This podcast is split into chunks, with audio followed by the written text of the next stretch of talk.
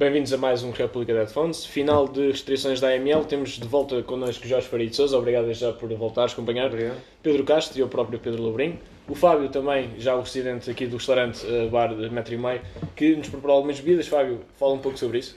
Então, para o nosso convidado temos um Shirley Temple. Basicamente é um combinado de granadino com gingerel e sumo limão. Para o Pedro temos um Rail Splitter, que é gingerel com sumo limão. Para o Jorge, que está para o Jorge, que está de regresso, temos um Daiquiri clássico. Basicamente é rum com lima. E para o nosso outro Pedro temos um, uma Tommy's Margarita. Basicamente é tequila com agave e sumo de lima. Espero que gostem. Muito obrigado. Muito obrigado, Fábio. Fábio. Mais Fantástico. uma vez estão convidados todos a vir ao bar Restaurante Metro e Meio, aqui na Avenida 5 de Outubro. E desde já vou passar então a- a apresentar o nosso convidado, a Engenheiro Carlos Moedas, candidato à Câmara Municipal de Lisboa. Agradeço já o facto de ter aceito o nosso convite.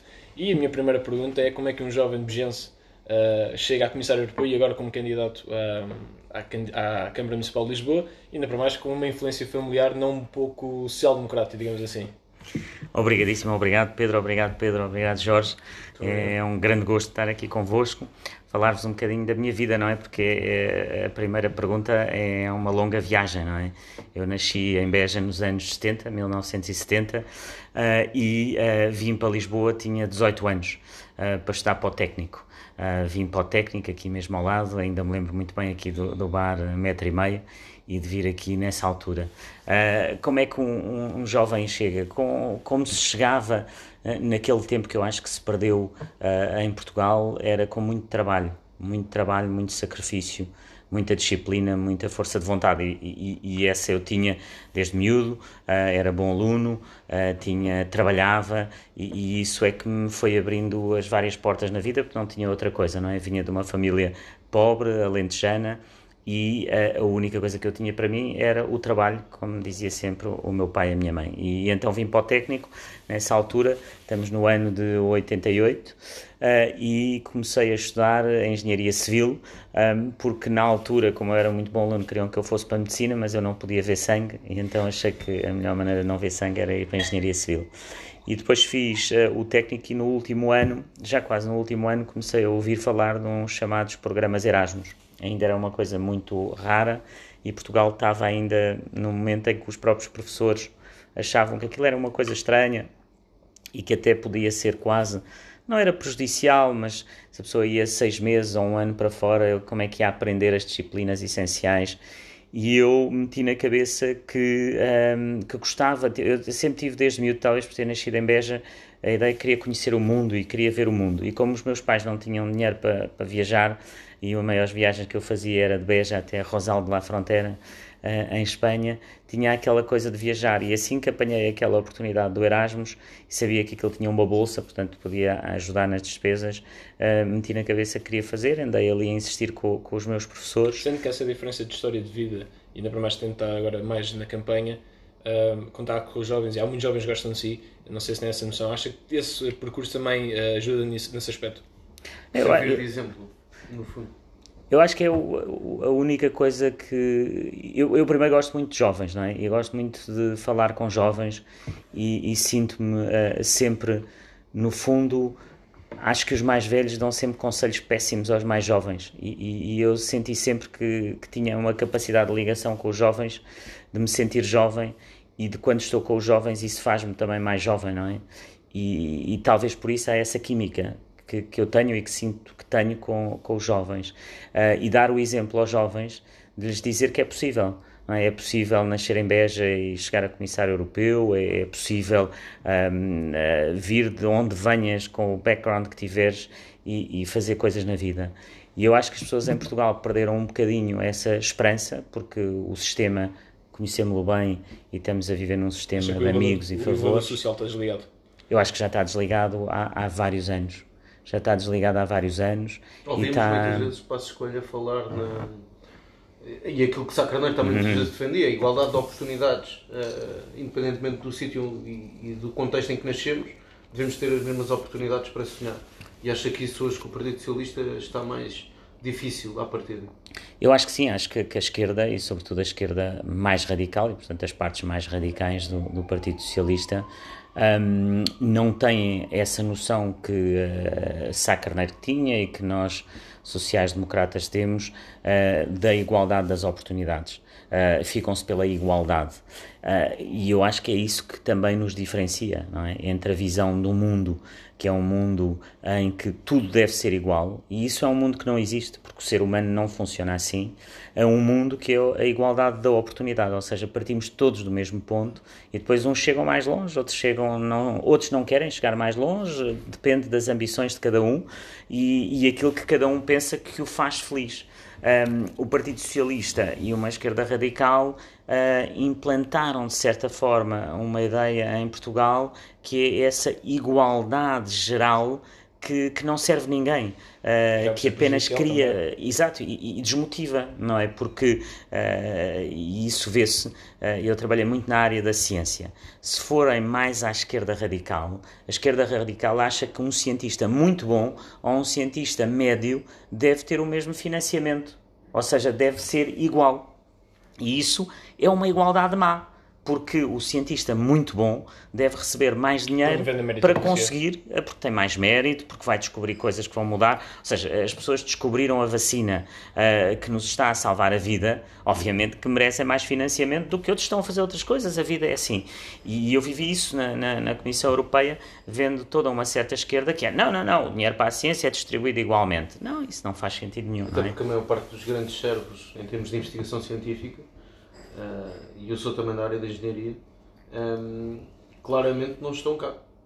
Estão nas grandes universidades europeias, eventualmente nos Estados Unidos, grande parte deles também, e não estão cá.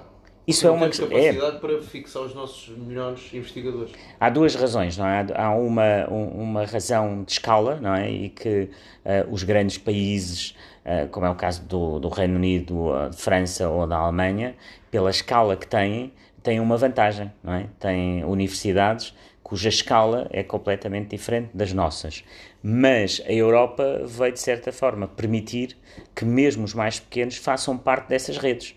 Hoje, um investigador do técnico pode estar a trabalhar com um investigador de Oxford, ou de Cambridge, ou de, uh, do Instituto Pasteur, ou uh, uh, do Fraunhofer, e isso é aquilo que a Europa nos trouxe que foi a possibilidade, por exemplo, nós temos um, um colega do técnico, que é o Nuno Maulide, que foi considerado há dois anos o melhor cientista da Áustria. Uh, é, um, é um nosso colega do técnico uh, e foi a Europa que lhe trouxe isso. Uh, e, portanto, da mesma maneira, quer dizer, aquilo que eu sonho para Lisboa é Lisboa dar essas oportunidades, ser realmente uma cidade das oportunidades. E para isso é preciso estarmos nestas Mas redes internacionais. Não, não entendo que devia haver uma reforma do ensino superior em Portugal. Ou seja, o tecido empresarial português está completamente desligado uhum. daquilo que é a realidade das universidades e os, e os próprios cursos e o próprio processo de Bolonha não resolveu nada daquilo que é a competitividade lá fora. Eu penso que a reforma do, do ensino uh, superior e do ensino em geral em Portugal é necessária porque o ensino centrou-se no professor e não no aluno. Ou seja, uh, os sindicatos, as forças uh, sindicalistas estão realmente ao lado de defender os professores e não há um sindicato realmente dos alunos, não é? E o ensino para funcionar, ele deve ser à volta do aluno.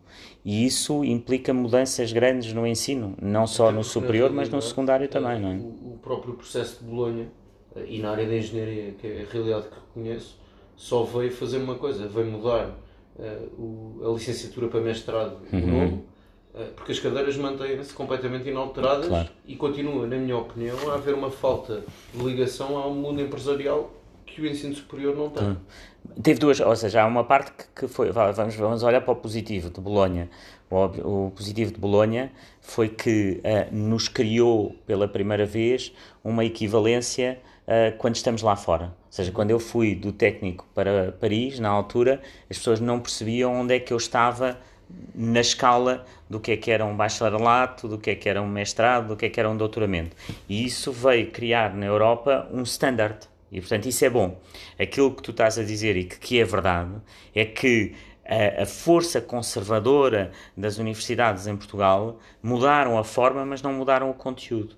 E esse mudar o conteúdo uh, tem dois impactos. Um é como é que se muda o conteúdo, como tu dizias, para passar para algo mais prático, ou seja, o mundo hoje é um mundo prático uh, e nós temos que ter os conhecimentos de base fundamentais, mas as disciplinas não podem ser todos os conhecimentos de base fundamentais, tem que ser também essa aplicação à prática.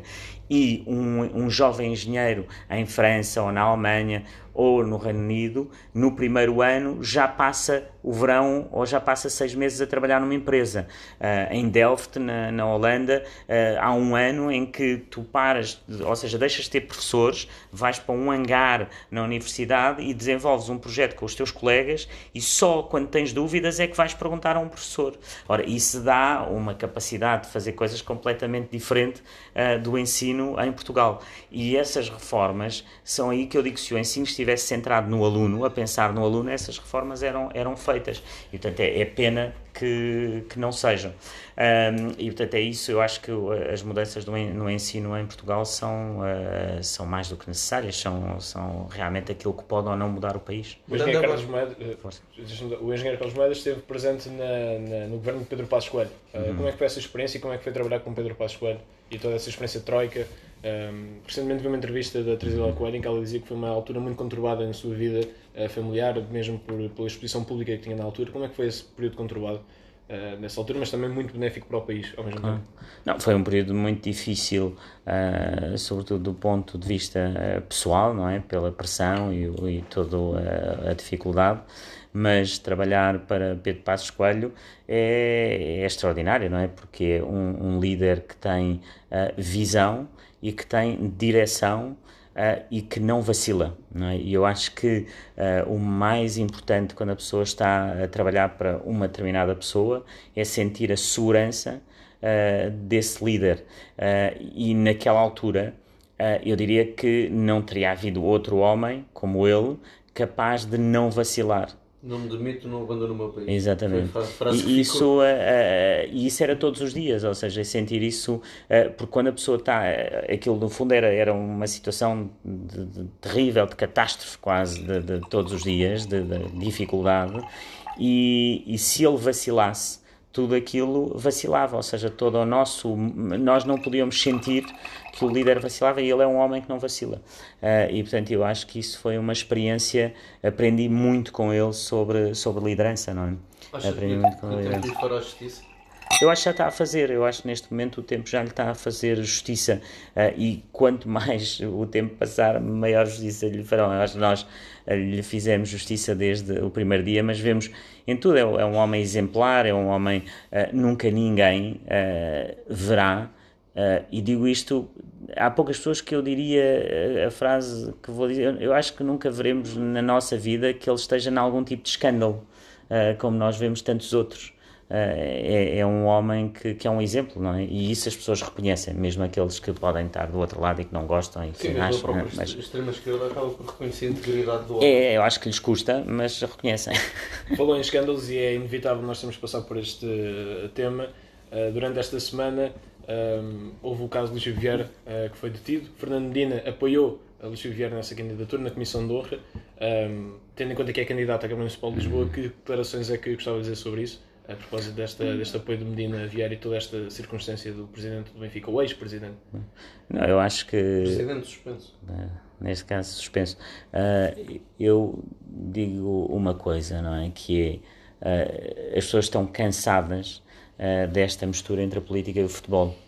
E, portanto, do meu lado, nunca verão. Uh, primeiro, nunca estarei em nenhuma comissão de honra de, nenhum, uh, de nenhuma equipa de futebol. Isso acho que um presidente da Câmara tem um estatuto institucional, e eu sou institucionalista, que não lhe deveria permitir Uh, ou seja, nem era preciso ser proibido, nós também não podemos viver num, num país de, de constante. Mas é o bom senso, não é? Uh, e, e, portanto, de mim nunca verão. Acho que essa mistura entre a política e o futebol já mostrou, em muitos casos, que é perigosíssima. Uh, e, portanto, ver aqui mais uma vez esta mistura entre a política e o futebol e depois ver o, o atual presidente da Câmara, Fernando Medina, a dizer: Ah, mas eu quando tomei aquela decisão ainda não se sabia. Quer dizer, isto é um bocadinho triste, não é? Não, não é, é, até porque já havia N casos e, portanto, uh, uh, acho, que, acho que é desnecessário e que retira credibilidade a quem está num cargo público. Portanto, no meu caso, nunca me verão nem falar de futebol, uh, nem uh, pertencer a nenhum órgão, nenhum clube de futebol, uh, a não fazer comentários sobre futebol. Eu não farei comentários sobre qual é o clube melhor ou pior, é, claro. mas verdadeiramente, ou seja, verdadeiramente, não, não me estou a ver como muitos políticos fizeram historicamente, a estar nas bancadas do clube A ou B e de isso não, não acho que. Mas até nisso não, Pedro Passos Coelho era diferente. Ainda, também. Ainda esta semana também. surgiu nas redes sociais, curiosamente uma imagem de Pedro Passos Coelho no, na final do Euro 2016 na, na, bancada normal e depois outras imagens nos camarotes, um, outras imagens de António Costa, Mário Centeno, Fernando Medina uh, no camarote da Luz, ao, ao lado de Luís. É verdade. Não, eu acho que aí era, era um exemplo também, não é? Pedro Passos Coelho tinha essa noção muito clara de não misturar a política com, com o futebol. Acho que temos que acabar com isso de uma vez por todas e acho que os políticos têm que perceber porque reparem, isto tem uma parte mais, mais não é filosófica, mas uma parte mais profunda, não é? Que é uh, o futebol é um trampolim de visibilidade e a política vive de visibilidade e, portanto, há muitos políticos que utilizaram o futebol não era por adorarem futebol, era porque aquilo lhes dava essa visibilidade. Uh, há vários, há vários que utilizaram e que fizeram isso e esses casos são conhecidos uh, e isso está mal. Isso está mal porque a pessoa deve ter visibilidade na política pelo conteúdo e pelas ideias que tem, não porque aparece todos os dias a comentar futebol e então a malta diz ah, é uma cara conhecida então vou votar nele. Não é? Isso eu acho que é muito muito triste e é mal para a democracia. Pedro. Numa entrevista que fizemos ao, ao João Coutinho Figueiredo, um, ehm, questionámo-lo porque é que não apoiou a candidatura de, do Sr. Engenheiro Carlos Moedas a Lisboa e a resposta que ele nos deu foi que o Sr. Engenheiro era uma cara nova, mas a equipa que está por trás de si é uma equipa com vícios de sistema. Como é que quer responder ao que João Coutinho Figueiredo disse? Uh, eu Sem penso. Não, eu acho que Coutinho Figueiredo é também uma cara mais ou menos nova dentro de um partido uh, que diz que é novo, mas talvez não seja tão novo, não é? Ou seja, os vícios uh, partidários uh, da iniciativa liberal talvez não sejam assim tão diferentes dos outros partidos. Um, até porque na altura nas discussões que tivemos isso foi, foi patente, não é? Uh, eu uh, ainda hoje não percebo o que é que se passou, mas respeito. Uh, acho que cada um seguiu o seu caminho, eu segui o meu e agora é, é aquele que, que, vou levar para a frente.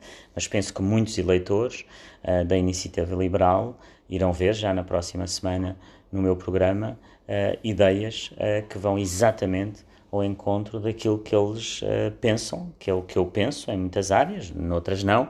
Eu tenho um lado mais social um, ehm, e, portanto, há uma parte, uh, ou seja, esse, no fundo sou social-democrata, não sou liberal, uh, mas há muitas coisas que as pessoas, ou seja, vão olhar e vão dizer, vou votar no Carlos Moedas, porque são medidas que estão totalmente de acordo com aquilo que uh, os liberais também acham no lado da economia, da recuperação económica. Uh, e eu acho que, que, a iniciativa liberal é que perde, não é? António Costa fez também uma espécie de uma picardia com, consigo. Uhum. Uh, disse que veio salvar a vida ao atual líder do PSD. Acha que foi escolhido pela liderança do PSD com esse intuito ou foi mesmo porque o PSD achou que seria o melhor candidato para Lisboa? Eu tenho a certeza que foi porque acharam que eu é o, que sou o melhor candidato para Lisboa, isso não tenho qualquer dúvida. E acho que eu não precisei de ter o líder do PSD uh, eh, na minha apresentação pública, exatamente porque a minha apresentação é de um candidato de uma coligação abrangente com uh, pessoas independentes, com partidos. Uh, e eu acho que António Costa aí revelou que ele, duas coisas. Uma, que está com medo que uh, Fernando Medina queira ser o próximo e, portanto, foi à apresentação de Fernando Medina avisá-lo, atenção, que eu ainda estou aqui.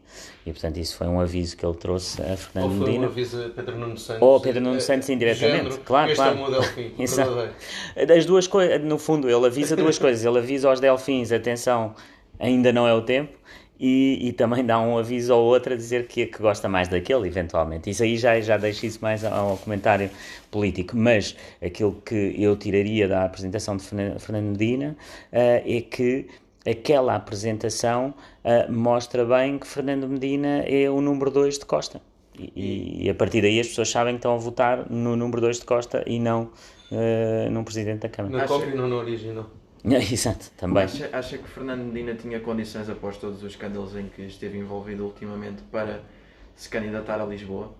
Bem, isso é uma escolha dele. Eu, uh, quando, sobretudo o escândalo dos dados, um escândalo que uh, as pessoas têm que ter a noção, uh, é um escândalo que tem a ver com os direitos humanos, com a dignidade das pessoas, um escândalo que se exatamente e, com, e da segurança dos envolvidos, mas sobretudo é um escândalo que se repetiu 27 vezes.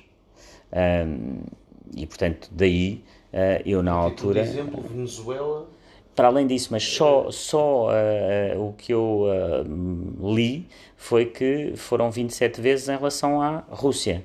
Uh, se eu percebo, depois houve outros em relação à Arábia Saudita, Arábia Saudita o Irão, Israel, Israel etc. Um, e, uh, tudo, tudo, tudo, sistemas democráticos. Sem dúvida. E portanto é um bocadinho chocante uh, ver afirmações de Fernando Medina a dizer não, eu nenhuma circunstância me fará, mas nenhuma circunstância, mas o que é que ele quer dizer com isso, não é? Nenhuma circunstância, a circunstância de ter uma Câmara Municipal que envia dados para embaixadas de outros países, o que não acontece noutras câmaras municipais, portanto nós não vimos outras câmaras municipais uh, enviarem dados para países estrangeiros um, e isso e é, é grave. Ah, porque é que eu acho que aconteceu? Porque não há um verdadeiro presidente da Câmara, não é? Uh, repare, uh, se falar com outros presidentes da Câmara, e falei com, com outros, todos me disseram que quando, uh, em casos de manifestações, tem que haver sempre um olhar político, ou seja, não é como pedir para abrir uma esplanada. e esse olhar político deve ser feito através de pessoas próximas do presidente da Câmara. E aquilo que se veio a provar foi que pessoas próximas de Fernando Medina sabiam Uh, e quando digo pessoas próximas, estamos a falar do gabinete dele, e portanto, se essas pessoas sabiam, ele sabia. Porque todas as pessoas que estiveram no, no, em cargos políticos sabem muito bem que quando o nosso gabinete sabe, nós sabemos. Uh, até porque estamos todos os dias, até porque falamos uh, constantemente, e portanto é impossível uma coisa dessas que não se saiba, não, portanto é, é grave, é, é, grave que ele venha dizer que não sabia. Uh, ou, ou, então anda ali a pairar, não é? Mas isso já, já é uma. É, é ainda, não sei o que é que. Olha, é tudo grave, não é? É tudo grave. Acho que é Falar tudo grave. pouco que esta semana vai apresentar, aqui esta quarta-feira, o seu programa. Uma das coisas que já deu a entender é que a cultura é uma das suas bandeiras. Uhum. Um, essa, essa escolha também tem a ver com o facto de poder dizer à esquerda que não, não é a vossa bandeira a cultura que a cultura deve ser uma bandeira de todos e, portanto, a direita também deve ter essa bandeira. Ou também, e uh, para também salvar a cultura de Lisboa, tendo em conta que também temos muita qualidade uh, na Conselho de Lisboa com auditórios e com uma rede, também é uma das suas propostas. Gostava também de falar um pouco sobre isso. Não, é, a escolha não, não tem nada a ver com, com a esquerda, é, uma escolha muito importante para o futuro de uma cidade, porque as cidades eh, lá, eh, o meu projeto para Lisboa é um, um projeto de, de, de, certa forma de inspiração para uma, toda uma geração que possa ver na, em, Lisboa uh, uma ambição, uh, levantar-se de manhã e ver uma cidade que mexe, que vai para a frente da inovação e da tecnologia. E essas cidades que mexem são cidades com muita cultura sempre, ou seja, eu costumo dizer no top da inovação está sempre o top da cultura. As melhores cidades de inovação são as melhores cidades na cultura. E daí querer ter a cultura no centro do, do meu projeto. É verdade que em Portugal uh, houve como uma, uh, uma captura pela esquerda do setor cultural, de certa forma, ou uma coisa que a esquerda faz muito bem, que é, isto é nosso, isto é nosso. Não é tanto ter aqui alguém que seja do centro-direita a falar sobre a cultura, uh, não acreditem nele, porque no fundo nós é que temos. Isso, isso, eu não ligo muito a isso, acho que isso é, é indiferente, acho que uh, temos é que uh, fazer as coisas que realmente acreditamos. E eu acredito profundamente que as grandes cidades são cidades em que a cultura está, está ao centro. E, portanto, minha, as minhas ideias sobre a cultura têm muito a ver com o que trabalhei durante anos, das interseções entre a cultura e a ciência, entre a cultura e a arte, entre a cultura e, e, o teatro e a dança e depois uh, a ciência uh, e tudo isso é aquilo que faz com que uma cidade avance. A, a, inovação vem exatamente disso. É um pouco essa Lisboa que nós ainda podemos imaginar ainda mais? É, é, eu acho que é uma. Eu, é verdade que quando disse essa frase, algumas pessoas me disseram: Ah, mas então, mas o que é que isso quer dizer? Uh, e, e, eu disse só essa pergunta revela que realmente este sistema em que vivemos conseguiu adormecer as pessoas. Porque, claro que podemos imaginar uma cidade muito melhor, claro que há cidades que vibram muito mais, claro que a pessoa, quando está numa cidade como Londres ou Paris, sente que tem mais oportunidades. Portanto, a cidade que eu imagino é, uh, é uma cidade de mais oportunidades. Uh, e eu acho que essa é a grande diferença para um jovem que se levanta de manhã em Lisboa ou que se levanta de manhã numa cidade como Londres ou Copenhaga, é que quando se levanta de manhã sente que tem uma cidade à frente, uma cidade de oportunidades. E em Lisboa não sente.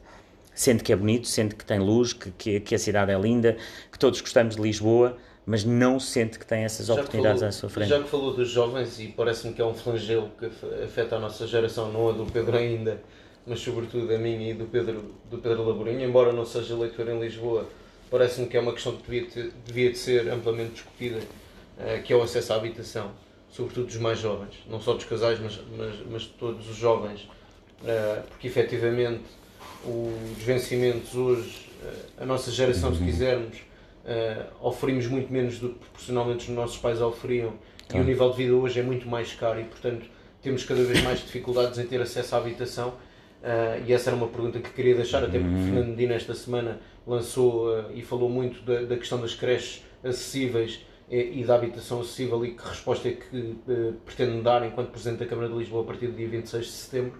E a segunda pergunta que aproveitava para lhe colocar é, uh, tem noção que é visto como um dos melhores quadros do PSD em termos técnicos uhum. e pela carreira e pelo trajeto que fez no privado e também na sua na, no, no, no, na Comissão Europeia e enquanto governante, uh, entende que deve servir de exemplo este seu testemunho que dá em Lisboa, esta sua candidatura e no fundo abdicar de um cargo uh, que, era, que era ambicionado se calhar por muitos na, na Fundação Gulbenkian, uh, este, esta, esta sua candidatura deve servir de exemplo para que os melhores do PSD, que muitos deles estão no privado e com vidas confortáveis e seguramente uh, com carreiras extremamente positivas, para virem também dar testemunho à política, para não estarmos sempre nas mãos dos do costume? Duas perguntas uh, interessantes. A primeira tem a ver com uma parte central do programa que eu vou apresentar para a semana e, portanto, não posso estar aqui a revelar tudo, que tem a ver com o facto que Lisboa, nos últimos 10 anos, perdeu 50 mil pessoas. Dessas 50 mil pessoas, muitas são realmente jovens ou jovens casais. Aqui, por exemplo, uh, resido, eu trabalho em Lisboa, Lisboa resido fora de Lisboa. Fora de Lisboa e uh, eu vou apresentar medidas muito concretas para trazer de volta uh, esses jovens, esses jovens casais para Lisboa. E isso uh, não pode ser apenas como Fernando Medina vem, no fundo, dizer que vai fazer a renda acessível. A renda acessível, um, não funcionou na maneira como ele a desenhou e trazer mais pessoas para Lisboa não é apenas renda acessível, ou seja, tem que ser vários mecanismos ao mesmo tempo. Temos que dar incentivos, temos que, por outro lado, ter mais oferta, porque se os preços estão altos é porque a oferta não chega. Isso tem a ver com os licenciamentos camarários que demoram anos, uh, tem a ver com o facto que os privados quiseram fazer renda acessível, viram que não funcionava matematicamente para eles em termos de lucro, e, uh, portanto, temos que ter aqui um pacote completamente diferente que eu vou apresentar para trazer as pessoas para Lisboa a preços uh, que estejam conforme aquilo que eles ganham. Mas isso leva-me a outro ponto, é que a cidade das oportunidades é também uma cidade que cria as condições para que os jovens não fiquem a ganhar durante 10 anos aquilo que hoje eu vejo muitas vezes, que é começam, saem de, do técnico ou saem de uma universidade e vão ganhar 800 euros e estão a ganhar 800 euros durante 10 anos. E isso é o mais grave que está a acontecer ao país. Acabamos por aumentar consecutivamente nos últimos anos o salário, o salário mínimo significativamente, e isso podemos assumir mas na realidade o salário médio em Portugal é baixíssimo. É muito baixo, é muito baixo. Mínimo. Aliás, isso é que é o isso é o, o em termos é económicos é, exatamente esse. Média, é. Mas o que o Pedro estava a dizer, o que o Pedro estava a dizer é muito importante, que é uh, o facto de que o mínimo está muito próximo da mediana, uh, no fundo, é mais do que do médio da mediana. E isso quer, quer, é gravíssimo, não é? Quer dizer que as pessoas na mediana estão a ganhar próximo do que é o mínimo nos países mais desenvolvidos, Mas os que a países economia é, acabou por não se desenvolver. não se desenvolver, porque senão a mediana estava muito mais acima, ou seja, num país como a Alemanha, como França, eh, o, o salário mínimo é muito abaixo do salário da mediana de todos. E isso é a tal cidade das oportunidades. Eu acho que é isso que, quando olho para a inovação, quando olho para os meus projetos que quero desenvolver na chamada fábrica de empresas em Lisboa, tem exatamente a ver com isso. Nós temos que desenvolver em Lisboa uma verdadeira fábrica de empresas. Não é só startups, mas é como é que é, porque as startups começam, eh, empregam três ou quatro pessoas. O caso do Beato, que não funcionou, que foram lá gastos 18 milhões, vamos pegar nisso e vamos desenvolver de outra maneira. É caso para dizer, e é justo E a se segunda dissermos- pergunta? Ai, desculpa, Já a segunda pergunta. O seu exemplo, Exato. se der Não, é- servir de não, exemplo eu para acho, outros acho que, acho que deve servir. Acho que deve, que o PSD tem que estão no privado com vidas mais confortáveis eventualmente do que Eu- estando na vida pública. Sim, não, sem dúvida. Acho que isso é, é importante que sirva de exemplo. Acho que é preciso dar o exemplo que quando nós ah, tivemos ah, uma vida como a minha, ah, puxada a mérito, que chegámos onde chegámos, que há uma altura em que ah, poderíamos ah, continuar numa situação confortável, mas ah, devemos devolver isso à sociedade. E devolver à sociedade é dar o exemplo. E, e, de certa forma é isso que eu quero, é, é dar, dar o exemplo que deveríamos ter mais quadros do PSD, que muitas vezes estão no privado, a darem o exemplo e a dar a cara. E, e, portanto, ao eu fazê-lo, também estou a chamar outros para que façam o mesmo. Eh, e era bom que, que isso acontecesse eh, noutras eleições, noutros momentos, onde, onde for, mas é importante. Mas pego na sua resposta e pego muito naquilo que já falamos hoje, em que vejo que há uma eh, coerência naquilo que diz, na medida em que quer trazer mais pessoas, quer trazer, incluir todos. Eh, isso também refere-se ao facto de uma das suas. Pode, e posso dizer que é justo a sua campanha reverter só a isso, nomeadamente com a proposta da Assembleia Municipal de Cidadãos, ou até o facto de, estar, de querer trazer independentes para a sua campanha. É essa a ideia e a imagem que quero passar para Lisboa, que é trazer mais e incluir todos, e juntos podemos ser mais fortes e hum, independentemente dos partidos. Claro. É, é, é, Como é que é- o processo da Assembleia de Cidadãos eh, pode se concretizar? Funciona. Ahm, eh, duas coisas. Uma é trazer eh, uma nova maneira de fazer política, eh, sabendo que o mundo digital vem mudar essa maneira ou vem mudar a maneira como se faz política. Eh, o mundo digital está a ter um efeito muito maior do que aquilo que nós poderíamos imaginar na relação do cidadão com o político veio desintermediar, no fundo, essa relação, porque o político, no fundo, está em direto com a população como nunca esteve noutra altura da nossa história, não é? Ah, os políticos eram eleitos, ah, não tinham contacto com a maior parte da população e, portanto, tinham um mandato e, e exerciam esse mandato. O mundo digital vai fazer com que as próprias pessoas digam eu também quero participar, eu não preciso do político. Mas, de certa forma, precisam, porque eh, participar não é só levantar o dedo e dizer que queremos isto ou aquilo. E daí a ideia da Assembleia de Cidadãos, que é um bocadinho trazer eh, um número ale- aleatório de cidadãos de Lisboa, neste caso 49, e que eles venham realmente trabalhar na cocriação de políticas públicas. Ahm, e isso faz duas coisas. Uma, eh, mostra aos cidadãos que os políticos não são eh, figuras, são, são pessoas eh, que, que são que, que têm que as coisas não são fáceis hum, politicamente muitas vezes mudar e por outro lado também mostram ao político que há coisas que ele tem que consultar os cidadãos e tem que fazer com eles e portanto essa aproximação é um bocadinho como trazer a digitalização para a política é? nós digitalizamos quase tudo e a política ainda vive Política 4.0. é de certa forma, de- podemos chamar 4.0, podemos chamar- mas é isso, é como é que nós trazemos. E eu acho que a Assembleia de Cidadãos é um passo. Uh, se repararem, nos últimos 10, 15 anos, o que é que aconteceu? Começaram as pessoas a ter a noção que era preciso incluir as pessoas, então fizeram consultas públicas. Mas isso é ainda muito Ainda- ainda houve primitivo. outro, outro caso Uh, na, na Câmara Municipal de Lisboa, que são os orçamentos Participativos. participativos, que depois não dá, não dá Não nada. não dá em nada. Portanto, isso ainda é pior, porque isso uh, uh, mostra uh, Isso é que- dar voz aos cidadãos, E- Não dá- apresentarem projetos Claro. e o vencedor não fazer Não fazer. Mas isso ainda é pior. vê, ainda é pior. alguma ajuda. Não ainda é? é pior. E portanto é, é, é isso que é preciso darmos essa volta. Queria lhe perguntar precisamente sobre. Falou-nos da química que tem com os jovens. Eu sou presidente da Associação de Estudantes e recebi o seu e-mail Uhum. eh, a propósito do Conselho Municipal de Juventude que pretende reativar. Uhum. Eh, no fundo, o que é que pretende reforçar em Lisboa, designadamente com os jovens, a ligação, qual é que é a ligação que pretende ter com as escolas e com as universidades? Eu acho que aí é, eu, eu penso que temos aqui vários, uh, vários pontos. Um é a, a participação dos jovens na própria Assembleia de Cidadãos, é a participação dos jovens na construção das, das políticas públicas, trazê-los a uma relação mais forte com o município, uh, e isso não tem existido, uma vez que, que esse Conselho nem sequer tem reunido, e portanto nós iremos reuni-lo uh, brevemente. E depois ter medidas para trazer mais jovens para Lisboa, mais jovens que hoje têm muita dificuldade em viver em Lisboa pelos preços, seja das casas, seja dos quartos, seja dos dormitórios onde estão. Portanto, é importante ter medidas também para os trazer para Lisboa e uh, tê-los como parte daquilo que é uh, a política pública em Lisboa.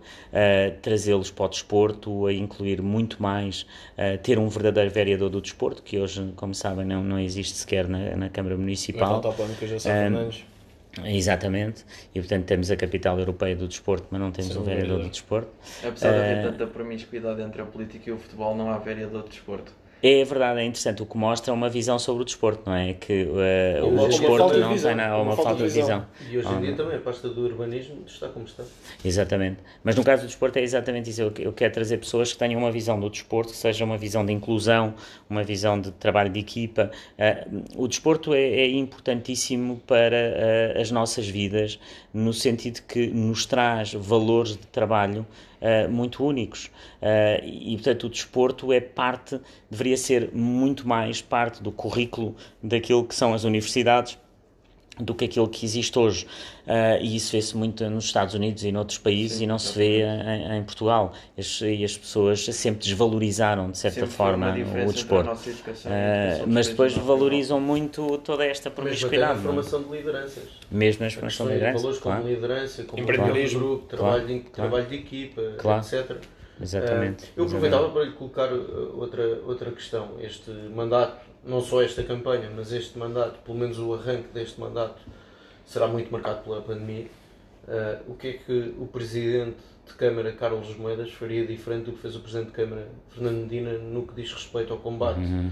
à pandemia, não só na testagem, na própria, na, na, própria criação de condições para a vacinação, etc., que é das coisas que está a correr melhor neste momento da, da pandemia em Portugal, uh, mas também no que diz respeito uh, às dificuldades económicas que aí vêm. Sabemos que as moratórias vão acabar em setembro, os layoffs, e há muitas empresas a passar dificuldades que ainda estão hoje em layoff, e portanto, que futuro terão essas empresas e de que forma e que medidas é que poderia tomar enquanto Presidente de Câmara diferentes daquilo que foram as medidas tomadas por Fernando Bom, então temos aí duas partes. Uma tem a ver com a gestão da pandemia, que, que eu acho que foi realmente muito má em termos tanto de comunicação do Governo Central como da própria Aliás, Câmara Municipal.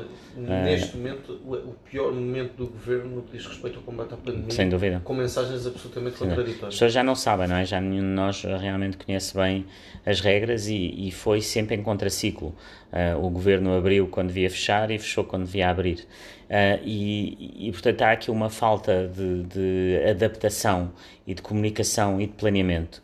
E aquilo que eu disse, e disse-o logo a seguir aos festejos do Sporting, uh, disse uh, o que é que eu teria feito na altura, que era, primeiro, uma, uma testagem em massa, que na altura não se fazia, só agora é que chegámos a ela, e que tínhamos que ter os cuidados necessários, mas não podíamos fechar a economia. Ou seja, o vírus, de certa forma, vai se tornar endémico pandémico a endémico. Quando o vírus se torna endémico, é um vírus que vive connosco. É? Eu acredito e... que se não fossem autárquicas, aquele e-mail uh, da Juventude Leonina teria sido aprovado o ecrã. Eu, eu estive nos festejos e, portanto. Uh, não podes falar. Não, não tenho grande moral para falar, mas Uh, acredita que se não fosse autárquicas que não teria sido autorizado os festejos do Sporting Clube Portugal? Não sei, eu acho que foi, foi grave, foi que a Polícia uh, de Segurança Pública uh, sabia que, que aquilo não deveria ser feito e que Fernando Medina não viu esse e-mail, não é? nessa noite houve um e-mail da Polícia de Segurança Pública e, e ninguém atuou sobre, sobre isso.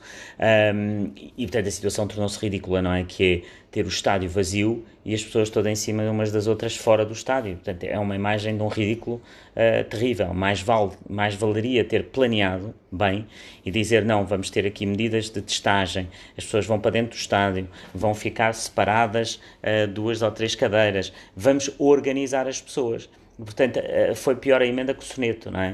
Uh, e isso mostrou falta de planeamento uh, da parte da Câmara Municipal, porque era a função da Câmara Municipal, não se pode esquivar, sabendo que era, já se sabia, basicamente, sabia-se que o Sporting ia ganhar, sabia-se que as pessoas já há muitos anos estavam à espera daquela vitória e iam festejar, e portanto tudo tinha que ser organizado e não foi.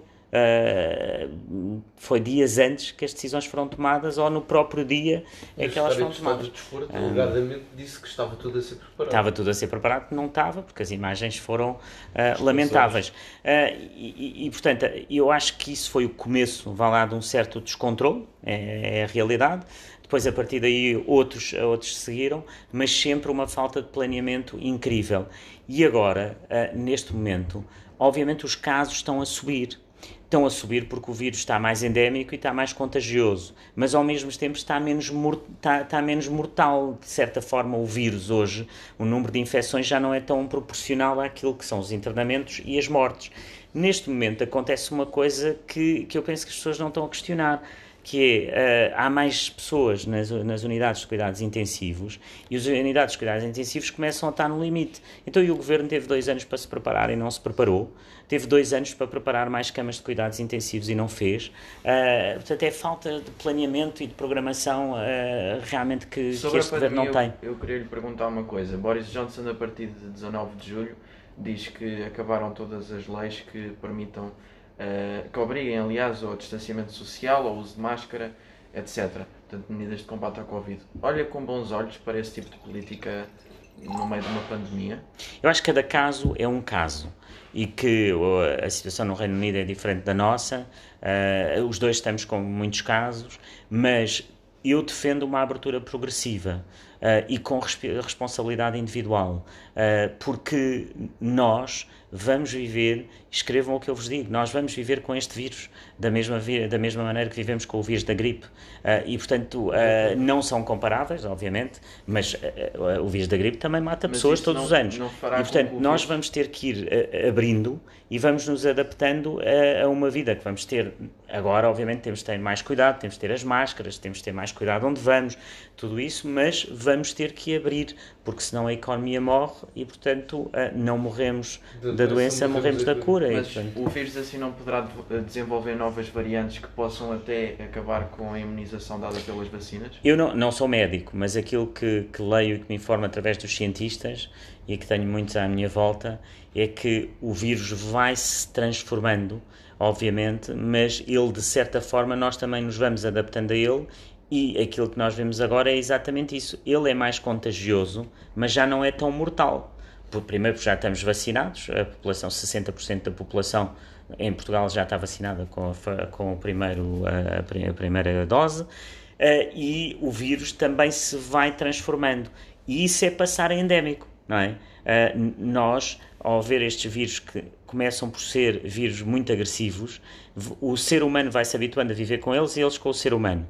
E, portanto, nós daqui a 4 ou 5 anos vamos ter ainda este vírus, mas ele ainda vai ser menos mortal, ainda vai levar menos pessoas ao hospital, porque essas variantes também vão enfraquecendo de certa forma. Eventualmente mais uh, idosos continuarão a ser vacinados. Não, temos que proteger, se calhar vamos, olha, vamos mudar hábitos, se calhar daqui para a frente já não vamos a apertar tanta mão uns aos outros, uh, não vale a pena chegarmos todos os dias e as pessoas cumprimentarem-se como se cumprimentavam, uh, etc. Portanto, há, há hábitos que, que vieram mudar e há outros que não vão mudar. Uh, agora, isto não vai ser uma coisa binária que ah, vamos todos vacinados e depois o vírus desaparece. Isso não vai acontecer. Uh, agora é importante que as pessoas se vacinem o mais rápido que puderem. Uh, a vacina é importantíssima. É importantíssimo convencer muitos jovens que pensam que aquilo não é com eles ou que têm medo das vacinas, uh, e, e, eu acho que isso é importantíssimo dizer às pessoas que uh, a ciência uh, é a única coisa em que podem acreditar, uh, não vale a pena, acreditam às vezes em, em coisas completamente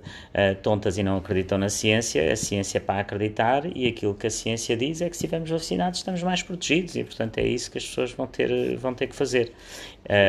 Eles levou, levou algum problema, no, no, toca nomeadamente na questão comercial, ou seja, muitos comerciantes em Lisboa que sofreram essas represas do, dúvida. vírus nomeadamente até no setor de restauração, como é que vê esta, tendo em conta que é candidata à Câmara Municipal de Lisboa, uhum. acha que houve poucos ajudas da Câmara Municipal de Lisboa para com estes empresários? Eu acho que as ajudas que não existiram são exatamente as ajudas uh, que são aquelas que eu chamo uh, as ajudas que vão para além do dinheiro. Ou seja, uh, ninguém, e isso também é de certa forma muito uh, socialista, que é pensar que ajudando só com dinheiro resolvemos o problema.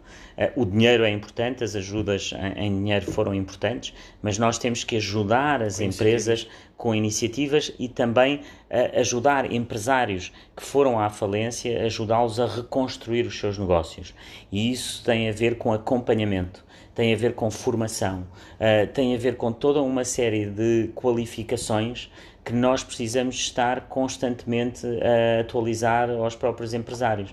E, portanto, acho que há uma visão mais esquerdista que pensa, não, não, se nós dermos o dinheiro, está tudo resolvido. Eu acho que a visão mais social-democrata é o dinheiro mais o acompanhamento. Como diz o povo, uh, dar a cara é? para ensinar a pescar exatamente, e não, e não dar exatamente, exatamente. Uma última pergunta, vamos passarmos uma fase de perguntas mais rápidas.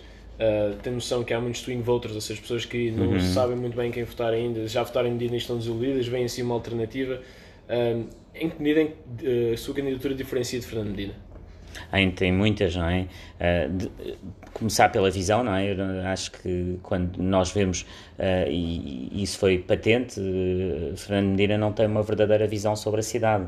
A visão dele foi rendas acessíveis que falhou, foi Cresce. um passo único que já existe cresce e cresce para 2025. Portanto, se essa é a visão dele sobre a cidade, estamos falados, não é? A minha visão é uma visão uh, moderna, mas no presente, em que olho para a ciência, olho para a inovação, para a cultura, como aquilo que nos alavanca o futuro, mas ao mesmo tempo cuidando das pessoas no presente. Portanto, é uma visão clara. Depois a execução, eu sou uma pessoa que venho uh, da gestão, que geria um orçamento em Bruxelas que faz 10 vezes o orçamento da Câmara Municipal de Lisboa, que executei sempre a 100%, e aquilo que eu vejo na execução de Fernando Medina é uma execução muito, um, uh, ah, muito má, não é? Os orçamentos de Lisboa, muitos deles no investimento estão abaixo dos 40% de grau de execução.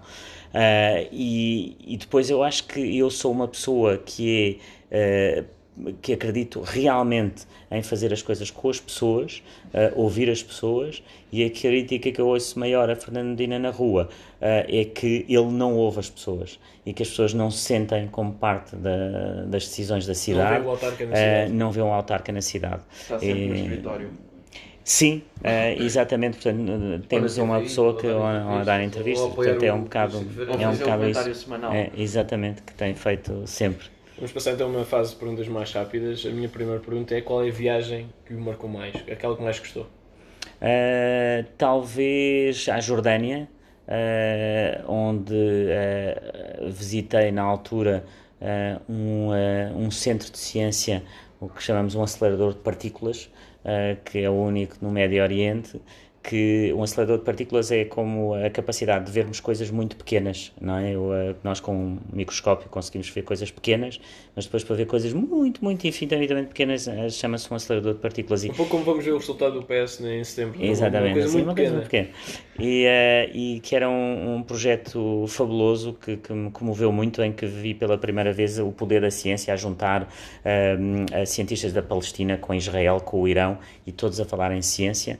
Um, e depois nessa viagem visitei também na Jordânia a Petra, que é um, um algo extraordinário, portanto foi uma viagem que me ficou, ficou gravada uh, uh, por várias razões, uh, o poder da ciência na diplomacia, o poder da ciência na paz e, e gostei muito dessa, gostei muito dessa viagem. Qual foi o filme que, que mais gostou da sua vida? O filme, há, há vários que eu gostei muito na minha vida, mas há um que vos aconselho a ver que eu gosto muito que se chama About Time, não sei como é que ele está traduzido em português, que, que é uma história que, que parece um bocadinho uh, estranha uh, ao princípio, porque é um, um, rapaz que aos 18 anos o pai lhe conta um segredo que vai na família, que é que naquela família os homens, uh, a partir dos 18 anos, podiam viajar no tempo e, portanto, podiam andar para trás no tempo. E, e é uma lição de vida incrível em que a conclusão eu não quero estar aqui a ser um é spoiler, spoiler, não é? mas eh, é a pessoa realmente chegar à conclusão que realmente viajar atrás de um tempo não serve de nada. Aquilo que serve é nós vivermos cada minuto, vivê-lo plena, plenamente, não é? Sim, faz um propósito à sua candidatura. ah, exatamente. Portanto, é um filme muito, muito eu acho que to- todos deviam ver. Eu, é de- de- realmente é talvez o filme, o filme da minha vida. Gosto imenso desse, desse filme. E qual é o livro da sua vida? Ah, qual é o livro da minha vida? Aí eu tenho, tenho dificuldade. Ah, há um livro ah, que eu gosto mesmo muito, que é a autobiografia da Madeleine Albright. Porque a Madeleine Albright foi uma mulher que chegou com 13 anos sem falar inglês aos Estados Unidos e chegou ah, ao segundo posto mais importante do governo americano, que é Ministro dos Negócios Estrangeiros, chamado Secretary of State e ao mesmo tempo nunca perdeu a sua humanidade como a pessoa simples. Então. Eh, de certa forma, de certa Saber forma, não, não sendo, não sendo mulher, não sendo mulher, mas revejo Sempre muito falar de nós próprios. é, é, é, e, e- e sempre na, na simplicidade, ah, na simplicidade, na humildade, na, na transparência ah, e, e- e ser sempre de. Ela tinha, tinha coisas muito, ah, muito engraçadas em que ela contava que às vezes estava numa reunião com aqueles tipos de estudo importantes, não sei o quê, ou isto e aquilo, e os Estados Unidos, e ela, como era mulher, depois de vez em quando tinha que estar a fazer a lista das compras eh, para dar, precisava comprar, já não tinha leite nem iogurte, e, e, e essa, esse descer à terra, não é, de, de- de- eh, que é muito pouco típico, muitas vezes, dos líderes masculinos, Hum, eh, é interessante ver isso numa líder mulher eh, e, sobretudo, alguém que chega a um país sem falar a língua e consegue, através dessa humanidade, dessa humildade, da sua inteligência, eh, chegar eh, onde, ela, onde ela chegou. Eh, é, é um livro que se chama Madame, Madame Secretária, Madame Secretary, e que talvez seja dos que mais me Um marcou. pouco por esse respeito que também tem à mulher, foi por isso também que escolheu Isabel Galriça Neto para Presidente da Assembleia Municipal. Não, não, Não não, tinha relacionado, não tinha relacionado com, com este livro, mas penso que, que foi uma escolha fantástica e que estou muito contente. Eh, como sabem, nós tínhamos aqui eh, entre a coligação a primeira pessoa da lista à Assembleia Municipal é uma pessoa que vem da, da área do CDS e, e eu acho que não podíamos ter melhor pessoa, porque a Isabel Galriça Neto é isso, é uma pessoa que realmente cuida das pessoas, cuja sua vida foi a tratar das pessoas uma mulher de uma humanidade incrível ah, e, e, portanto estou muito feliz de a, ter, de a ter a meu lado nesta aventura porque acho que ela vai acrescentar ah, muito valor. Qual é que foi o concerto da sua vida? Ah, o concerto da minha vida é engraçado que já tive já tive vários em vários momentos Ah, tive ah, é, é difícil dizer qual foi da minha vida mas por exemplo o último foi no Campo Pequeno o meu amigo António Zambujo que é um amigo de há muitos, de há muitos anos de- de- que vem que é no fundo também um, um lisboeta de Beja não é? porque é um Exatamente. homem que, que vem ah, de Beja e que hoje é um símbolo de Lisboa por cantar o Portugal fado até. de Portugal, ma- mas é também um, um grande, um grande lisboeta e como foi assim o primeiro concerto depois da pandemia, eh, em que as pessoas estavam muito emocionadas e havia uma energia muito boa na sala, eh, diria que esse eh, me marcou seguramente eh, nos, últimos, nos últimos tempos. Eh, eh, e portanto escolheria, escolheria assim, escolheria esse como realmente um concerto daqueles que eu gostei muito. Antes da pandemia, na Gulbenkian tinha, tinha tido a sorte de ver Maria João Pires, que, eh, que veio e que, que é uma mulher realmente eh, fantástica, das sem melhores pianistas do mundo, eh, e que nós íamos ver um concerto de uma outra pianista, e essa pianista, por razões já, já na altura, eu penso que já teve a ver com a pandemia, não pôde vir a Portugal, e, e aparece a Maria João Pires. E também foi assim um momento muito único naquela grande sala que é a Gulbenkian. Retomando o seu tempo de, de governante e ao nosso governo PSD-CDS, um ministro como Eduardo Cabrita já teria levado um, um governo PSD a cair. Ouça, tantas coisas que já teriam levado, não é? Porque não os, os- não era só isso, isso, isso já era isso, já tínhamos passado para lá de Bagdá, não é? Como, como costuma dizer, eu acho que ah, é extraordinário ver ah, coisas que na nossa altura, ah, por pequenas coisas, era um, um escrutínio brutal que ia para além de tudo, uh, e hoje em dia vemos estas coisas e, e nada acontece, não é? Uh, e isso é triste para o país que as pessoas não assumam as suas responsabilidades e que o país também já não exija, não é? A distância entre os políticos e o povo é tão grande que o Eduardo Cabrita, quando atropela alguém, não sai do carro. Portanto, representa... É a distância de um visor. O PS é hoje o grande partido do Estado. Eu acho que o Partido Socialista, de certa forma. Monopolizou o Estado para si. Uh, há, um, há um político francês uh, da extrema-esquerda, que, que, é o Mélenchon, e que há, aí há um ano e tal uh, foi, teve uma, desconfiaram de, uma, de umas buscas e foram-lhes fazer umas buscas ao partido. E ele meteu-se à frente, à frente da porta e não deixava entrar a polícia, meteu assim as mãos, a polícia vinha lá às tantas, isso está gravado. Ele gritou: L'État c'est moi, o Estado sou eu, não é? E, e eu acho que, de certa forma, uh, o Partido Socialista tem um bocadinho essa ideia de confundir o partido com o Estado. Uh, e isso uh, é uma realidade. Eu digo, obviamente temos que ser justos. Não é toda a gente no Partido Socialista, mas muita gente no Partido Socialista faz essa confusão. Muito obrigado por ter disponibilizado o seu tempo para estar aqui hoje. Agradeço já o, o facto de ter aceito e, portanto, finalizamos e então esta entrevista. ser o próximo Presidente da Câmara Exatamente. Exatamente. Vamos a isso. Muito obrigado. Boa sorte. obrigado. obrigado.